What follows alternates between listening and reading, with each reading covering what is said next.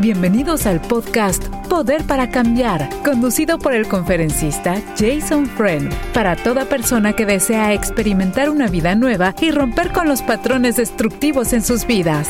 Escuchemos.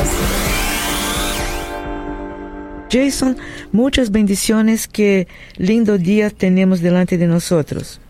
Exactamente, Baña, me encuentro bastante bien, espero que estés bien Amén. y que vamos a iniciar un tiempo muy beneficioso y emocionante Sí. porque sabemos que Dios siempre quiere bendecir a su gente Yeah. y ayudar a aquellos que están como con la sensación de estar indefenso. Dios, Sí. la palabra indica que Dios es la respuesta para los indefensos, Sí. los que necesitan fortaleza. Así que eso me anima mucho. ¿Cómo estás? Gracias a Dios. Y esto, todo lo que dices me anima muchísimo también. Y a toda esta audiencia preciosa que te está escuchando. Hablando de defensa y protección y todo esto, Jason. am, bueno, una persona que nos llamó durante el fin de semana y dijo lo siguiente, Jason, yo no creo en brujerías. Perdón. Pero si una persona tiene una enfermedad como problemas cardíacos y es sa- sanada, es posible que alguien que haga brujería o alguien ah, que no sé que entienda de estas cosas de de mm, básicamente de brujería, sí. De ocultismo. Exactamente, sane una persona de cáncer.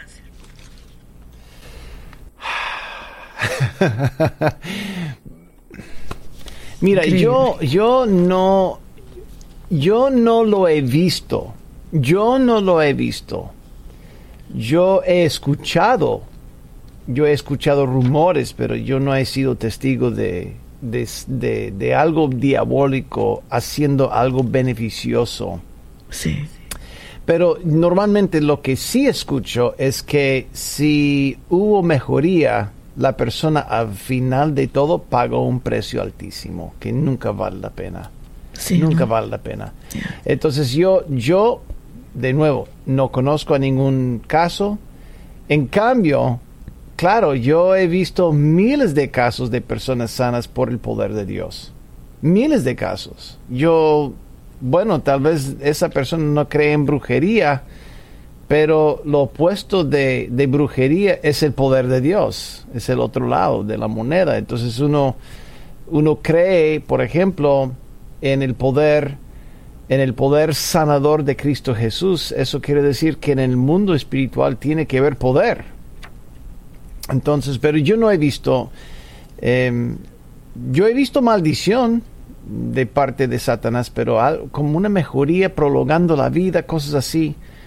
Eh, es, es algo que yo personalmente puede, puede ser que exista, pero, pero estoy hablando de, de, de recolectar evidencia, es algo que yo no he visto. Ya. Interesante que digas esto, Jason, porque es una pregunta complicada, no por la naturaleza de la pregunta en sí, pero porque sabemos realmente de qué se trata. Ahora, este hermano es un hermano en Cristo, la persona que te está haciendo la pregunta, pero dice también él que su mamá es espiritista de familia, la Mm, parte de la familia de la mamá de él son todos espiritistas y ella también. Y ella le dijo a su hijo, que es cristiano, que va a una iglesia cristiana, le dijo a su hijo que ella cree en Señor Jesucristo. Escuche bien, ella cree en Señor Jesucristo como su único Señor y Salvador. Pero dice al hijo, por eso te está haciendo estas preguntas, ella dice al hijo que Cristo sana a través de cualquier persona. Bueno, yo estaría de acuerdo hasta cierto punto que Dios puede usar a cualquier persona. Él usa hasta el, eh, él hasta- bueno, él usa hasta el ateo. Y la gente dice, ¿cómo que el ateo? Bueno, yo conozco doctores que no creen en Dios, baña. Y Dios, por su misericordia, está eh, enfocado no en el, en el doctor, sino en el paciente. Sí. Et- i- igual como el, el romano, el soldado, el centurión que no era creyente, eh, pero, pero era parte de un movimiento de soldados que tenía que asegurar que Jesús iba a llegar a la cruz y morirse ahí en la cruz pagando los precios de cada ser humano, derramando su sangre. Entonces él, él orquestaba eh, a través de su poder soberano para que se lleve la voluntad de Dios. Claro que sí, el Señor usa hasta una mula. Sí. Sí, claro, entonces yo no, no, estoy en desacuerdo con ella, pero si ella está diciendo que cualquier persona, cualquier persona que puede hacer cualquier cosa y así hacer que la gente se sane, no, no, eh, es otra cosa. Pero cuando hablamos de Dios usando a quien sea, es correcto. Sí. Es correcto. Bueno, mi amigo, ahí está. Ahí está la diferencia, es una gran diferencia entre los dos. Ahora también es muy confuso para muchas personas, para cualquier uno de nosotros, ¿no? Porque él dice con total convicción, y tengo por escrito lo que dijo, que como esta persona eh, que él, él llama de brujería, ¿no? Eh, él no llama a la mamá de espiritista, llama que son los brujos, imagínate. Pero es la, opinión de él y la vida familiar de él que ha llevado. Si él dice esto, em, es bastante difícil que nosotros podamos concebir que eh, una persona de estas, vamos a decir, que él llama de brujos, que sanó a una persona de problema cardíaco serio. Y por eso te pregunta, eh, ¿el cáncer también? Porque queda confuso. Igual, igual, yo tengo, yo, yo comparto la misma inquietud que él tiene, que es, ah, yo dudo. Sí, sí. Yo dudo que Satanás intervenga para beneficiar al individuo. No, es que Sí, es, siempre es una jugada sucia. cuando se trata de algo con Satanás. Siempre. No, él, él juega muy sucio. Puede fingir algo, pero no creo que no hay nada más completo que la sanidad que Dios hace en el cuerpo y el, y el alma y la mente de un ser de un ser humano. No hay nada que pueda compararse con la completa sanidad de Dios. Cuando yo comparto la duda de él, yo, yo no he visto, yo he escuchado gente diciendo tal cosa, pero normalmente es acompañado con una maldición. ¿Qué cosa, no, Es lo que yo he escuchado, lo que yo he visto. No me digas. Sí, sí. Bueno, ahí está. La gente entra a la carpa liberación y dice, o la sección de liberación y dice, mira, yo había consultado un brujo para ta, ta, ta, ta, ta, ta, y si le salió bien, ¿por qué está en la carpa de liberación? No, porque ya tiene ruina en su vida, ya su, salud es peor que antes, ya, ya su relación peor que antes, su adicción peor que antes.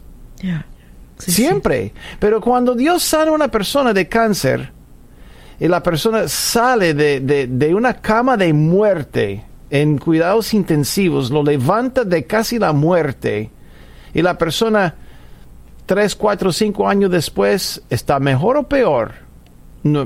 en miles de casos que yo he visto está mucho mejor. Por eso yo digo que Satanás mm, puede ser que, que haya algo, pero yo no he visto ninguna mejoría. Ahí está, querido amigo. Gracias, Jason. Muchas gracias. Por eso le digo a la gente, no vale la pena.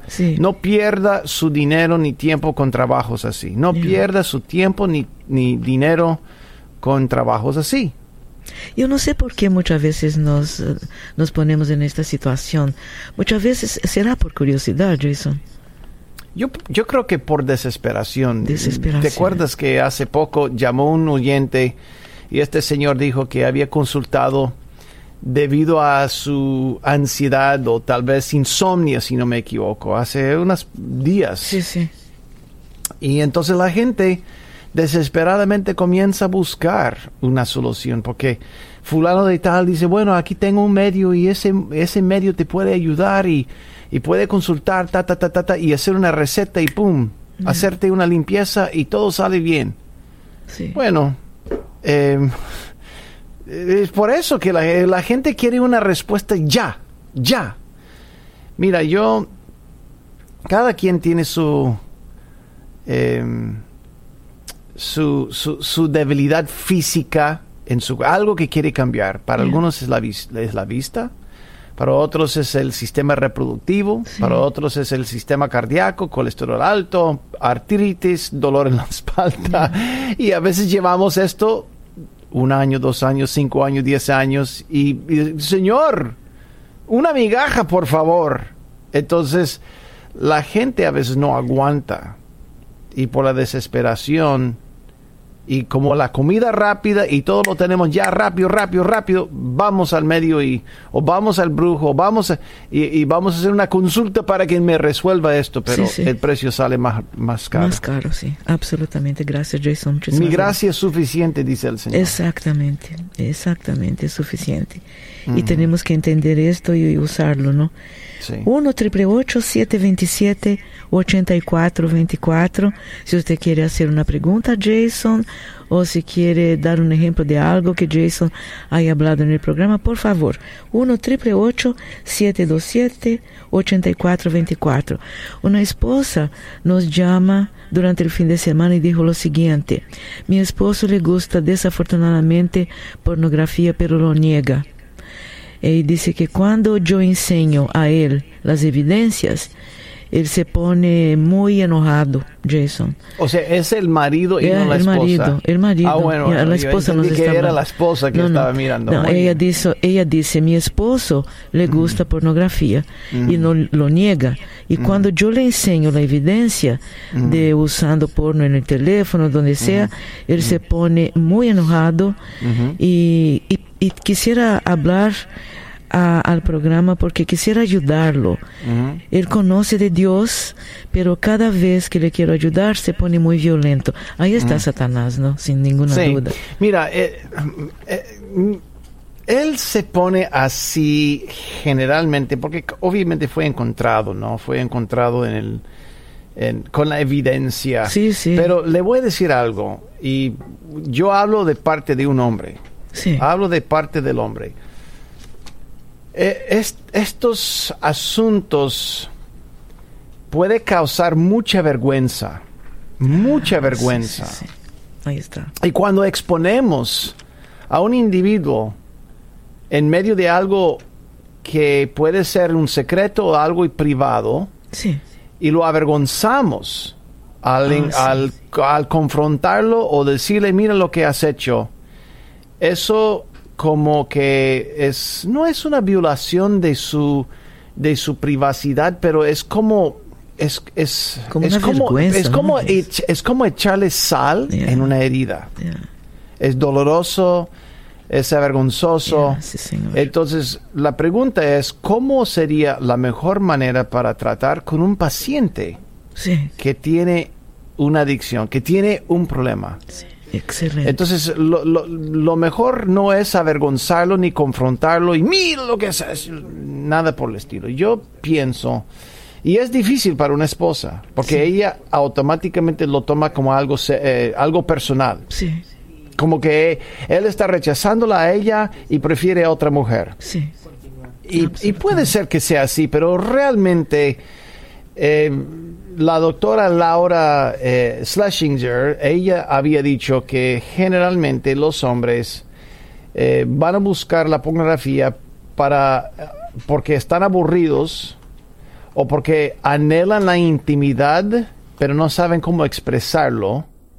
Y en tercer lugar, porque pues se ha convertido en una adicción. Entonces, generalmente son una de las tres cosas. Que, que, un, que un hombre aburrido anhela la intimidad. Para la mayoría de los hombres, escucha esto, Baña. Sí, Para la mayoría de los hombres, anhelan la intimidad y ni saben que la anhelan. sí. Porque el hombre es como medio ciego en cuanto a lo que provoca Sí, eh, estas acciones. Entonces, eh, como no es una excusa, Baña. No estoy No, no, no, excusando, claro. pero sí estoy tratando de pintar un cuadro para las mujeres para que entienda lo que está pasando en el mundo del hombre en su en su en su forma de actuar. Y es veces- testosterona, Jason.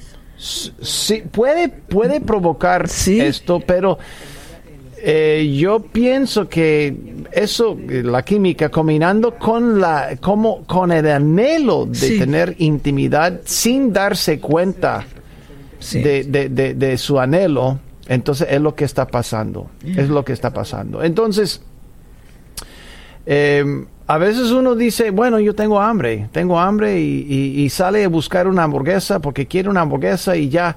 Pero ¿qué es lo que provocando el hambre? La gente ni cuenta se da por qué. Simplemente lo que desea es devorar algo, ¿no? Y puedes... Entonces, eh, el- el- el- en cuanto a eso, yo recomiendo, le recomiendo a ella que simplemente le diga, mira, yo sé que estás luchando con, con las tentaciones y yo no quiero avergonzarte, yo, yo quiero ayudarte y tengo al- algunas herramientas a mi disposición si te interesa. Eh, yo, yo quiero que, que- que busques ayuda. Es lo que quiero. Quiero que busques ayuda porque sé que si, si deseas ser libre y no vivir en, en- en- en vergüenza, Dios puede ayudarte mucho. Y si ella sabe que, si él sabe que está mal lo que está haciendo, él está siendo atormentado.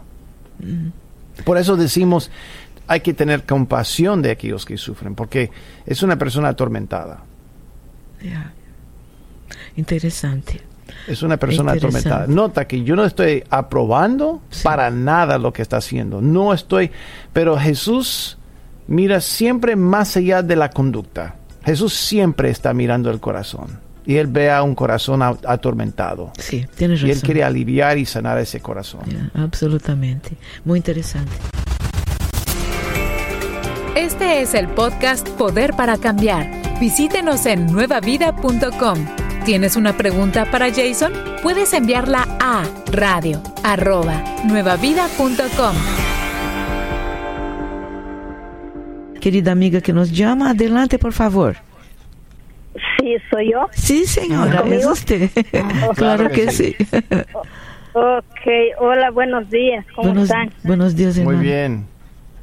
Ah, es un gusto, un placer de hablar con ustedes. Este, es- ese programa es muy, es muy, este, alentosa para mi vida espiritual, ¿verdad? Porque siempre lo escucho ese programa y siempre me anima siempre. Y, Mm, pues me alegra mucho por este programa.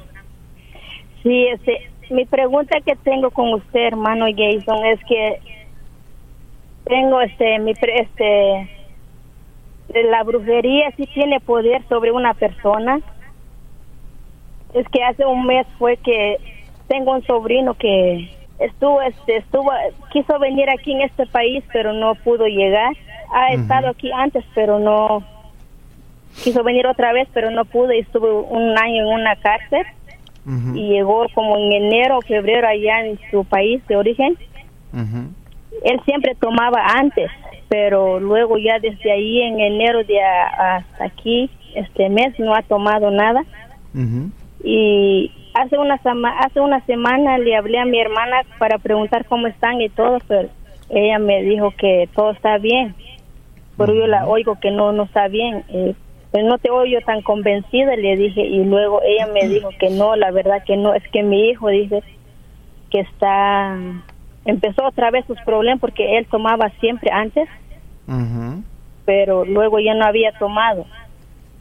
y luego me dijo que no es es que mi hijo am, empezó a traer sus problemas. Y ¿qué pasó? empezó a tomar otra vez. No me dijo no no no no en ese caso no me dijo es que un día una noche de eso cuando de repente él empezó a gritar en la noche como a la una de la mañana empezó a gritar que mami levántate porque entraron ladrones en la casa dice que le dijo a mi hermana y ella se levantó pues no hay nada. Sí, que hay que hay muchas personas, mira, que están entrando en la casa y que están entrando en la casa. Ayúdeme, levántate. Y ella no, pues no. Sí se levantó a checar ahí en la ventana, pero no hay nada. No, pues mi hijo tomó otra vez, dice ella. Pero no es así, eso fue realidad, pues, porque así empezó, empezó y, y no se calmaba el hijo. Y mi sobrino que eh, le llamó a un vecino que vengan a ayudarme, que, que hay ladrones en mi casa. Ok, los vecinos se levantaron y no hay nada. entonces mi hermana se asustó, pues no sé qué está pasando, yo creo que tomó o algo hizo, pero no, pero no. Pero mi sobrina que estaba sudando y sudando ahí en su cuarto, que no, que, que estaba atormentado ahí, pues. Y luego, así se quedó así, así se quedó así, lo dejaron así, ya como van amaneciendo como tres, dos de la mañana y así no se calmaba. Pero él gritaba por ayuda que ahí estaban las personas, pero ella no miraba nada. Y luego, y luego ella dice que se, se fue a acostar, pero ya no se durmió porque el hijo estaba gritando y pidiendo ayuda. Luego ella como a las cuatro de la mañana escuchó que se levantaron esos malos espíritus encima de la casa de ellos, que se fueron y se fueron silbando, dice, así como hacen los sopilotes cuando se levantan. Así hicieron todos esos malos espíritus, dice ella que sí lo escuchó, pero no lo vio, pero sí, eran muchos, dice que se fueron, se levantaron en la... ¿El, el sobrino o tu hermana? La hermana, creo, ¿no? ¿Tu hermana había escuchado los silbados? Sí, ella es la que escuchó. Pero mi sobrino, es o sea, lo que él estaba diciendo fue realidad, pero ella no lo vio, ya nomás escuchó como eran a las 4 de la mañana.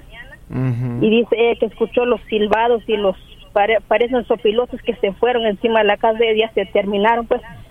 Pues ya ella se puso de rodilla a esa hora, pero ya es demasiado tarde porque ya trabajaron todos esos malos espíritus ahí, pues, porque y luego ella dice cuando ya se levantó y entró en el cuarto donde estaba mi sobrina dice que no no se aguantaba el olor de los no sé de los trabajos que fueron a hacer ahí me imagino yo un olor pero un olor tremendo dice no no se entraba y no no se podía entrar en el cuarto dice y mi pregunta es este ¿Será que mi sobrino fue afectado por esos espíritus? Porque ella dice que ya desde ahí ya no está, ya no lo miraba bien al hijo, días que está bien, días que no.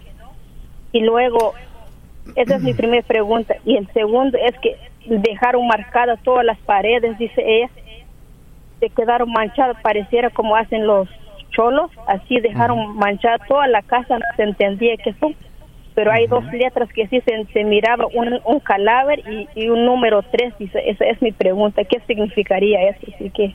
Bueno, en realidad no tengo idea de lo que significa el número tres, pero sí lo que has dicho eh, son cosas que em, en la mayoría de la cristiandad se ha escuchado, se ha visto. No estamos hablando de algo totalmente foráneo. Sin embargo, aquí va la pregunta multimillonaria. La persona que no anda en el poder de Dios está expuesta, está expuesta, no abierta en el sentido de, de su voluntad está abierta, sino se le abre la puerta porque no tiene la defensa del poder de Dios alrededor de su vida. Entonces, si tu hermana no anda bien con Dios y tu sobrino no anda bien con Dios, entonces mi pregunta es, ¿quién está protegiendo la integridad espiritual de aquella casa? ¿Quién tiene el poder y la autoridad en el nombre de Jesús para, para reprender la obra diabólica que, bueno, se ha querido realizar en su medio? Bueno, como no has contestado que hay un individuo que sí, significa para mí que no hay nadie con autoridad espiritual en ese ambiente. El, mira, el, el, enemigo es muy astuto. Él busca a las personas muy débiles y las ataca. Y puede ser que tu sobrino haya hecho un trabajo, que fuera un brujo, una bruja, que le hiciera un trabajo, no sé, honestamente no sé. Lo que sí sé es que la persona que no anda con Dios está expuesta a, a diferentes posibilidades espiritualmente hablando por la falta de la defensa que provee la, la presencia de Dios. ¿Capta lo que estoy diciendo? Entonces lo que, lo, que, aquella casa necesita, entonces lo que esa casa necesita es un encuentro poderoso con el Rey de Reyes y el Señor de Señores. Mira, cuando si, si tu hermana y tu sobrino tuviera un encuentro poderoso con Cristo Jesús, estos espíritus ya, ya, tal vez alguito por aquí, algo por allá, pero eventualmente, como dice la palabra, eventualmente, si al resistir el diablo, entonces él huye. Entonces ahí está la clave, tenemos que resistir. Lo que pasa es que ellos no tienen el poder para resistir, no tiene, ya han caído en la trampa primordial o primera trampa del enemigo que es el temor, el miedo, intimidados. Sí, es lo que yo le dije a ella. Bueno, ella es, es, católica, pero mi sobrino, él ha aceptado a Dios en su corazón, pues, pero no. Pero, no importa, mira, puede, puede, puede, ser que sea eh, el, el más dedicado pentecostal, católico o quien sea, si no cuenta con el poder de Dios, entonces es un para qué el título o el hecho de que, bueno, ha recibido a Dios en su corazón. Eso no significa que tenga el poder. Yo conozco mucho creyente que no tiene autoridad. No hace nada. Simplemente chupa el aire acondicionado esperando que algo pase. Pero Dios está buscando, Él dice, id y sed discípulos, echa fuera los demonios, sana a los enfermos, es un mandato, pero la gente, mucha gente no hace nada con, con, las palabras que Dios le ha dado. No ponen en práctica la autoridad que tiene. Entonces alguien en ese ambiente tiene que ejercer la autoridad de Cristo Jesús. Alguien.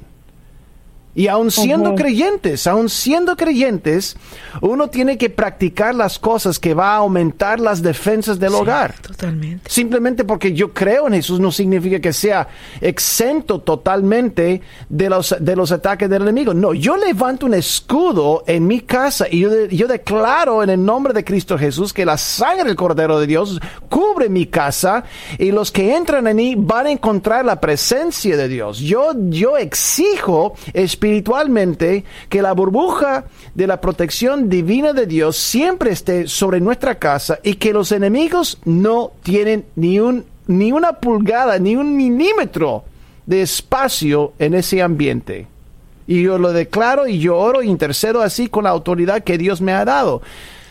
Pero la gente tiene que, la gente tiene que poner a trabajar su fe tiene que ejercer su autoridad en Cristo Jesús. Si no, llegaremos a ser víctimas. Y pues no es el plan de Dios, no es el plan de Dios. Es mi sugerencia. Mi, sugerencia es, eh, mi sugerencia es que tú le pongas este audio a aquella mujer y que le compres un libro de guerra espiritual. Guerra espiritual es lo que yo recomiendo. Y si, si tu sobrino hizo un trabajo, que se arrepienta y que busque la ayuda de Dios si, si está usando drogas, que posiblemente fue un episodio de drogas y él no quiso admitirlo, que se arrepienta de esto. Pero cualquier cosa, ella, tu hermana, tiene que poner un escudo de oración y protección sobre su hogar. Si no, están expuestos. Ok, hermano, muchísimas gracias por las respuestas. Pues. ¿Está bien? Te agradezco bastante. ¿Está porque bien? Sí, porque me ha dejado. Sí, porque cuando escuché esa noticia, pues me, me, yo me quedé en shock, por decir así, pues no.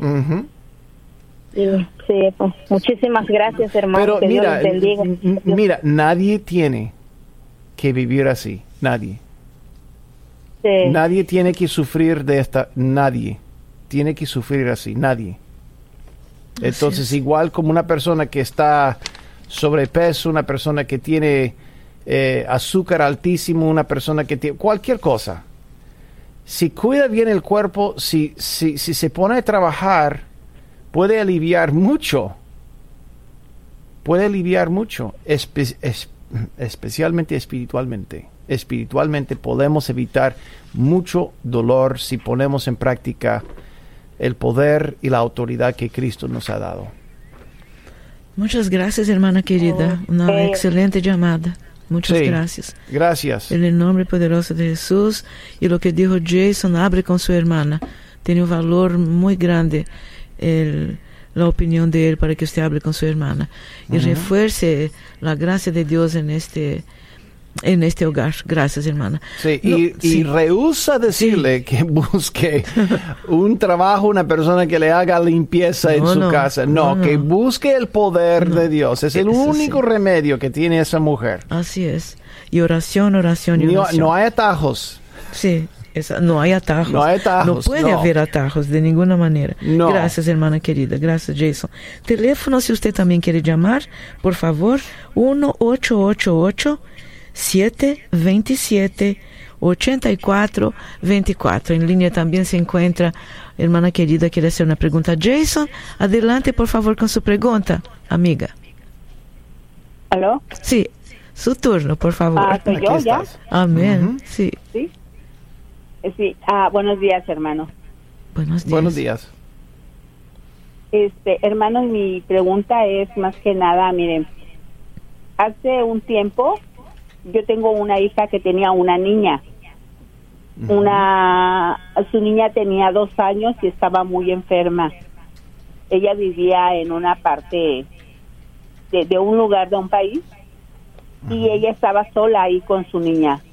Mi nieta estaba muy, muy enferma de, de, de, de bronquitis y todo eso. Y un día me llamó diciéndome que estaba desesperada, que ya no hallaba qué hacer, que la niña pues no se aliviaba y eso. Y a mí se me hizo fácil decirle que se fuera a la casa de mi mamá con mi hermana, que ellas le iban a ayudar y que este y yo económicamente pues también le iba a ayudar para que la llevara a un buen doctor y, y que mi mamá y mi hermana le iban a ayudar a, a cuidar a mi nieta. Mi hija me hizo caso y se fue. Este, ella empezó a trabajar allá donde estaba con mi mamá y mi hermana y mi hermana se encargaba de cuidar a la niña, Pero al parecer ah, trataron muy mal a mi hija, se aprovecharon de ella. Ella llegaba cansada de trabajar y creo que tenía que limpiar como toda la casa, nadie hacía nada, todos esperaban que, que ella llegara para, para limpiar la casa, y eso era como la recompensa del pago porque le cuidaran a la niña. Pero ella aparte siempre dio su gasto lo que le tocaba para para comer y esas cosas verdad Ujú. Este pasa el tiempo entonces mi hija llega el momento en que ya no aguanta dice ya no aguanto me voy a regresar donde yo estaba voy a volver a trabajar y voy a seguir sola para ese entonces mi nieta ya se había aliviado. Después de año y medio ella regresa. Pero yo nunca supe, nunca supe la verdad cómo fue tratada en la casa de mi mamá, cómo se aprovecharon de ella, no supe ni ella me contó. Este, muere mi mamá, hace un año que murió mi mamá, y hereda la casa, una casa grande en nuestro país, una casa de dos pisos, a mi hermana la más chica. Esa casa fue construida de poco a poco con la ayuda de todos los hijos de mi mamá. Entonces los hermanos pues como que no quedaron conformes todas, especialmente las hermanas. No quedaron conformes que mi mamá haya tomado esa decisión. Incluso están muy molestas todavía, están enojadas De- con mi per- hermana, perdón, ¿de no le cuál, perdón, ¿de cuál decisión de, de- te refieres? Eh, De que mi mamá le dejó la casa Ah, ¿a, a, mi hermana la más chica, A la más a mi hermana, la más menor. Muy bien, muy bien. Ajá. a la menor, que es la que ayudó a mi hija a cuidar a, a mi nieta mientras ella trabajaba. Ujú. Entonces, este, a la menor le deja a mi mamá la casa, una casa que fue construida por todos los hermanos y todos, todos, los- la mayoría de las hermanas están molestas, no le hablan, este, están muy enojadas con mi hermana la más chica. Y este, y pues se quebraron como hermanos, mm, se quebraron, nadie casi, la mayoría no le habla a mi hermana la más chica. Pero en, hermano, estoy hablando porque mi hija, ahora que ya sé cómo fue tratada en la casa de mi mamá y que mi hermana la más chica se aprovechó de ella, que, que pues sí, o sea, ella llegaba bien cansada y tenía que limpiar todo y Sí, como Cinicenta. se aprovecharon de ella. Sí, como ¿Perdón? Cinicenta. Como Cinicenta. Ajá, sí, sí, sí. Entonces, eh, entonces ahora que yo ya sé eso, pues sí me dolió mucho, mucho, la verdad. Traté de recompensar a mi hija con mi esposo. Compramos una casa donde ella está ahora para que ella no tuviera que pagar renta. Le compré una un nodo de transporte para que ella pudiera transportarse con la niña. Yo creo que fue como mi manera de, de poder reponer tantito lo que ella había sufrido con mi hermana la más chica y mi mamá. Pero hermano, estoy llamando porque mi hija siempre me recrimina que yo le sigo hablando igual a mi hermana, que yo no le he reclamado nada, que yo, yo, yo como quiera, yo siempre he dicho, si mi hermana más chica llegara a necesitar de mí, ah, yo le voy a ayudar, porque pues así es, o sea, la casa era de mi mamá y, y yo sé que trató mal a mi hija y eso, pero pero sigue siendo mi hermana y no soy yo para hacer justicia. Es pero mi hija me recrimina y se enoja mucho conmigo porque es que mi hija habla mucho con mi hermana la mayor. Y mi hermana la mayor, como le tiene mucho coraje a mi hermana la más chica, también siempre le dice como yo no sé por qué tu mamá ah, sigue hablando con ella, no sé por qué tu mamá no le importó lo que te hizo, no sé por qué, o sea, esas cosas sí me entiende hermano. Sí, me importó ¿Cuál, es- lo cuál- que cuál es la pregunta tuya? ¿Cuál es la pregunta tuya? Ya, ya entiendo el contexto. Y que si yo debería de, de- de estar enojada con mi hermana la más chica. No. Yo también tengo que enojarme con mi hermana No, no, no. Yo también tengo que No, reclamarle no, mira, lo que eh, le eh, mi mira, te voy a decir algo. Eh, aprende esta frase, es una frase bien latina. No tener vela en ese entierro. ¿Sabes lo que significa? ¿Sí? Sí, sí, sí. Entonces, mira, tu- tus hermanas y tu hija no tienen vela en el entierro refiriéndome a la, la relación que tú tienes con la menor. Nada. No hay, no hay lados, no hay partido, no hay equipos uno contra el otro, son relaciones. Y tú nada más le dices, ya sé lo que hizo, yo la había perdonado y voy a continuar con mi vida. Porque al final de todo, la vida es corta y la familia es el regalo más grande que Dios le ha dado, aparte de la salvación, a los seres humanos. Y es muy fácil enojarse y separarse, pero sobre estos asuntos para mí no vale la pena. Aparte de eso, no tienen vela en ese entierro. Hasta llegó el asunto. Y yo no voy a propagar rumores contra ella ni contra ustedes. Yo no voy a dejar que ella hable mal de, de ustedes de espaldas ni viceversa. Yo soy neutral. Punto. No tienen vela en ese entierro. Punto. Porque si la gente busca agentes para dividir familias. Y yo lo he visto.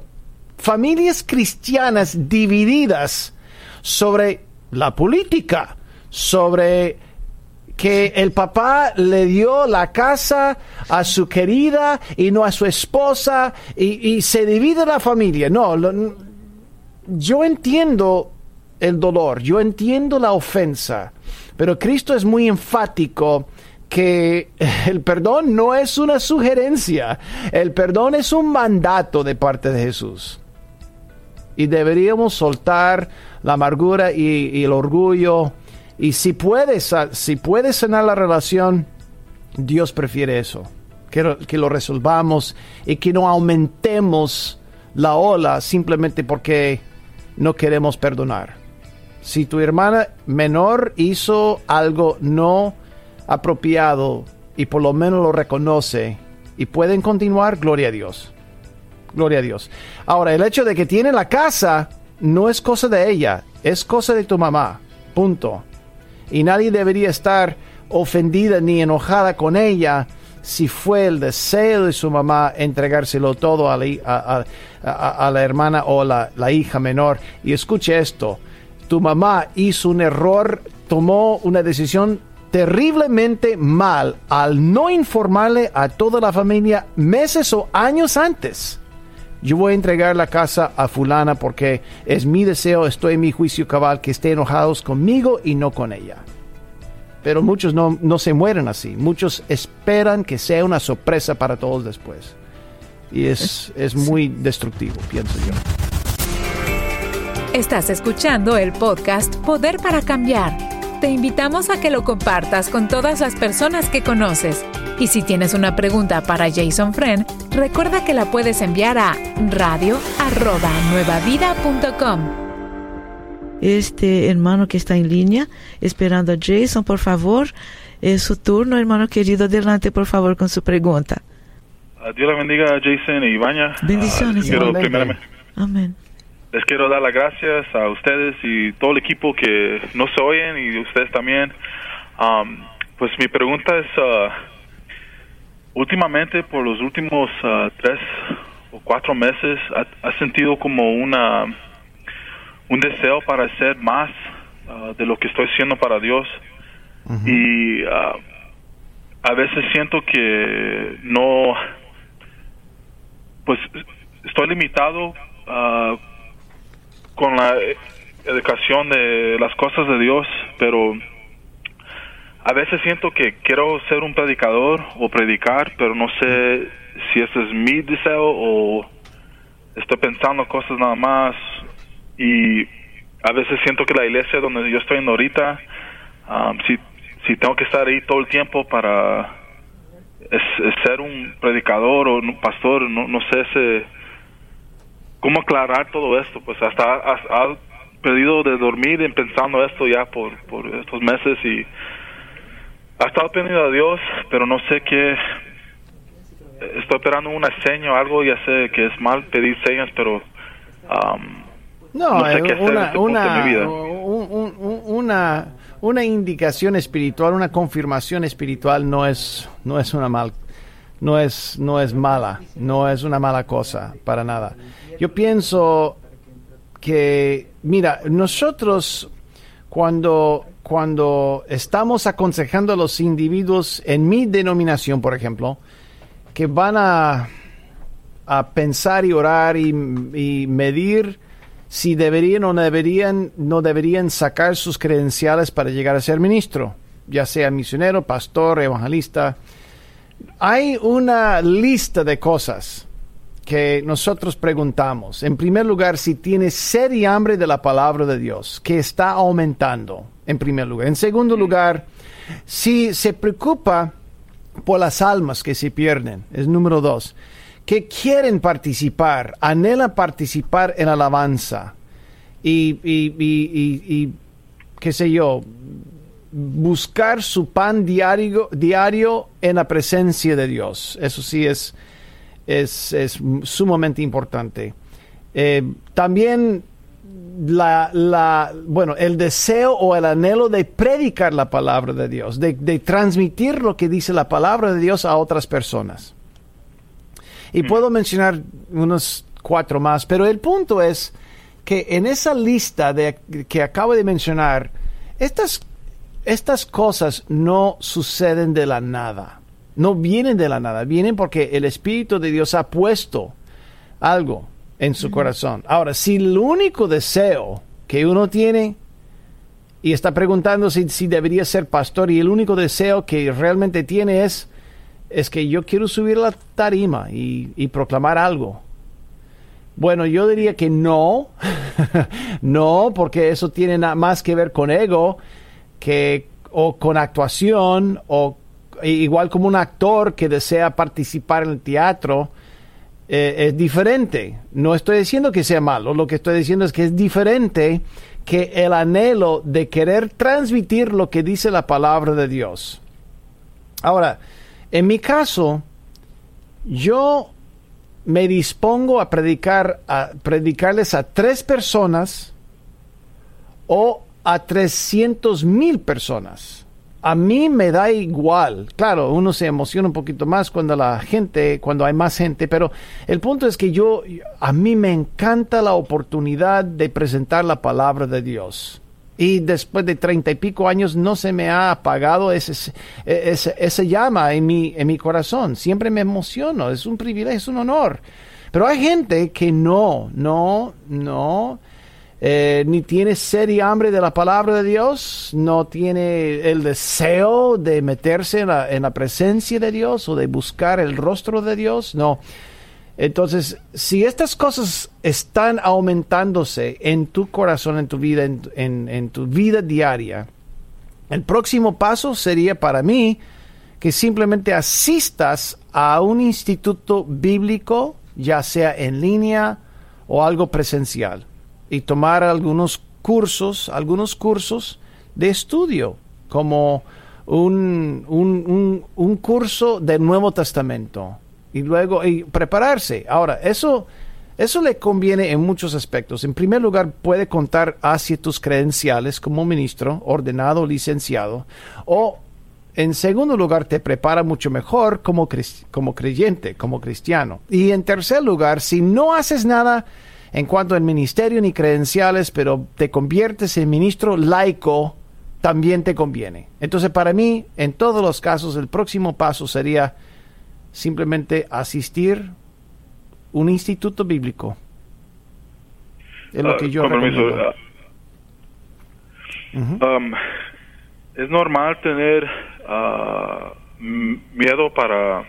Cuando digo pastor, a veces me da miedo. Porque o están no pues uh, es gran responsabilidad pues y, me da miedo a veces de de ser un pastor, pero uh, ha predicado, uh, tengo un, un, Bible study y, cuando predico sí, I love it, me gusta, pero cuando me pongo a pensar si de planamente Dios quiere que sea un pastor, me da miedo. Bueno, eh, cuando, cuando uno visualiza la responsabilidad de cualquier cosa, puede ser intimidante yo no me concentraría en las cargas y la responsabilidad del pastor, simplemente me concentraría en el próximo paso. Dios, ¿qué quiere que haga eh, como la próxima cosa, el próximo paso? ¿Qué quieres que haga yo? Nada más. Porque tú no sabes que debería ser ministro laico o debería ser, qué sé yo, evangelista tiempo, medio tiempo, medio tiempo, los fines de semana. Tú no sabes que Dios está llamándote para que seas misionero. No sabes si Dios está llamándote para que sea pastor tiempo completo o medio tiempo. O simplemente sin pagarte, pero donar tu tiempo. Entonces, a menos que te estén pagando, la responsabilidad para un pastor es exclusivamente espiritual. ¿Ya? ¿cómo, ¿Cómo podía averiguar eso orando, no, sé cómo averiguarme de eso, lo que de planamente está concretamente de lo que Dios quiere. Bueno, yo siempre recomiendo que busques en la palabra de Dios y claro, hay hay muchos hay mucha evidencia en la palabra de Dios que Dios llama a los a los individuos. Punto. Número dos, yo le preguntaría a mi pastor, le preguntaría a la gente sabia en mi vida, que opinan, que piensan. Número tres, bueno, a menos que tenga yo un pecado oculto que nadie sabe. ¿Y por qué lo digo? Porque hay gente que puede pensar, que, que piensa que al meterse en el ministerio se redime. Mm. Y lo hace porque tiene algo que, que ha hecho mal o tiene un patrón y piensa, si yo me meto en el ministerio, me voy a sanar de esta, de esta ligadura. Es el peor motivo, amigo. Por eso muchos psicólogos entran en la consejería porque tienen problemas mentales. ¿No? Piensa que si lo estudio, lo domino bien para ayudar a otros, me voy a sanar. No, no es el motivo correcto. Por eso, no, tú, solo tú tienes la habilidad de contestar esa pregunta, porque es una pregunta muy importante. Pero preguntaría a mi pastor, a la gente sabia, y luego miraría mi pasado hasta la fecha a ver cuáles son las puertas que Dios me ha abierto. Y a ver si estas puertas indican algo ministerial o algo para apoyar el ministerio. Nada más. Y si es el caso, dile al pastor, pastor, quiero, quiero ser eh, como un mentor. Siento el, llamado de Dios, quiero ser mentor. Em, ¿Qué podría ser? ¿Qué recomiendas? Nada más. y el mentor tiene que ser, disculpe, ah, y el mentor, el mentor tiene que ser alguien que uno, que si no como sé cómo se dice en español, pero uh, buscar otro mentor que como me, no me conviene más, pero como me yo yo tengo la misma goal o, de él. Perdón, perdón, no quise decir quiero ser mentor. Lo que quiero decir es que quiero que me, me mentorices. Lo que yo quise decir, pero se me fue la palabra. Quiero que seas, pastor, mi mentor. Oh, es la idea. Es lo que, porque eh, no estás listo para mentorear a nadie. No, no, no, ok. ¿Va? Entonces yo es, es mi, mi, mi sugerencia es que vas a pedirle que te mentorices. Ok. ¿ya? Que, que, que tú seas el mentor de él. El aprendiz. Ok. Tú quieres ser el aprendiz, es lo que quieres decir. Sí, ok. No cuelgue, you por are favor. the ¿sí? mentee, Yeah, he is the mentor. yeah. Así se dice. Vamos Ok. a decir que no cuelgue, por favor. Tenemos una información para usted. Sí, amigo. Sí. Ok, muchas gracias a los dos y los que a los que están en the background también, muchas gracias. Ya, Pero no se vaya, quede en línea, por favor. Queremos darle Ok, una bien. información. Es Aquí correcto. seguimos, Jason. Gracias, Jason. Excelente. Sí. Ah, no sí, sé por yo qué creo- dije quiero ser mentor. Porque tú eres un mentor, ¿no? Bueno, sí, sí lo By soy, birth. pero sí, eh, la verdad es que aprend- eh, aprendiz es la palabra que usamos en español, pero en inglés utilizamos otro término que es mentí y es suena como mentiroso en, en español. Eh, mentí es la palabra correcta en inglés. Mentor, mentí es eh, Eh, bueno, bueno eh, viene del latín. A veces se me ¿Qué traga la vamos lengua. a hacer? No hay otra. Tenemos que aguantar el latín. Ahí Sí. vamos. Tenemos oración, Jason. Sí, vamos a orar y vamos a vamos a cubrir las Amén, necesidades de los que nos han llamado. Muy interesante el programa de Muy hoy. interesante. Muy, interesante. Yeah, Em, Totalmente. Mucha gente luchando con brujería, Sí. ocultismo. em, Sí, sí, sí. Y con pero dudas, Dios es, Con dudas. Con dudas, sí, Yeah. pero el Señor demuestra su poder en nuestra debilidad y aparece para salvarnos en los momentos más difíciles. Así que Amén, amén. podemos contar con el respaldo y la presencia de Dios. Vamos a orar. Señor, te damos gracias una vez más por tu fidelidad. Gracias porque nos amas tanto y ah, bueno, vas a mover las montañas para que cualquier persona oiga que hay esperanza en Jesús. Moverías las montañas, Señor, porque nos amas tanto. Amas a toda la creación, los animales, la tierra, el universo y especialmente los seres humanos. Ayúdanos, Señor, a servirte, a buscarte y ponerte en primer lugar siempre. Es siempre estar conscientes de que tú eres el Señor de señores y Rey de reyes. Bendice cada sembrador, bendice a cada oyente, a donde quiera que se encuentre. Yo te pido ahora mismo que tú los sanes, que tú los toques, liberes y que rompas cualquier ligadura sobre su vida y donde hay intimidación de parte del enemigo acerca de los asuntos espirituales, aún visitas diabólicas en las casas. Yo te pido, Señor, que tú los cancelas ahora mismo y que cualquier asignación sea totalmente cancelada y que Dios, tu gloria, descienda sobre aquel lugar y hogar. En el nombre de Jesús, darles paz a todos que están escuchando mi voz. En el nombre de Jesús. Amén. Y Y amén. amén. Gracias, Jason. Esto es todo por hoy en el podcast Poder para Cambiar. Gracias por escuchar la entrega de hoy. Recuerda que si tienes una pregunta para Jason Friend, puedes enviarla a radio arroba nuevavida.com. Hasta la próxima.